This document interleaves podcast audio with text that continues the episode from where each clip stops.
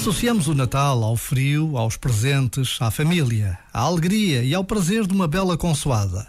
Mas o Natal acontece sobretudo dentro de nós, no segredo e na intimidade de cada coração.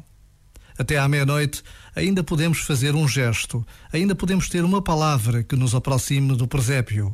Um gesto, uma palavra de amor. Este momento está disponível em podcast no site e na app.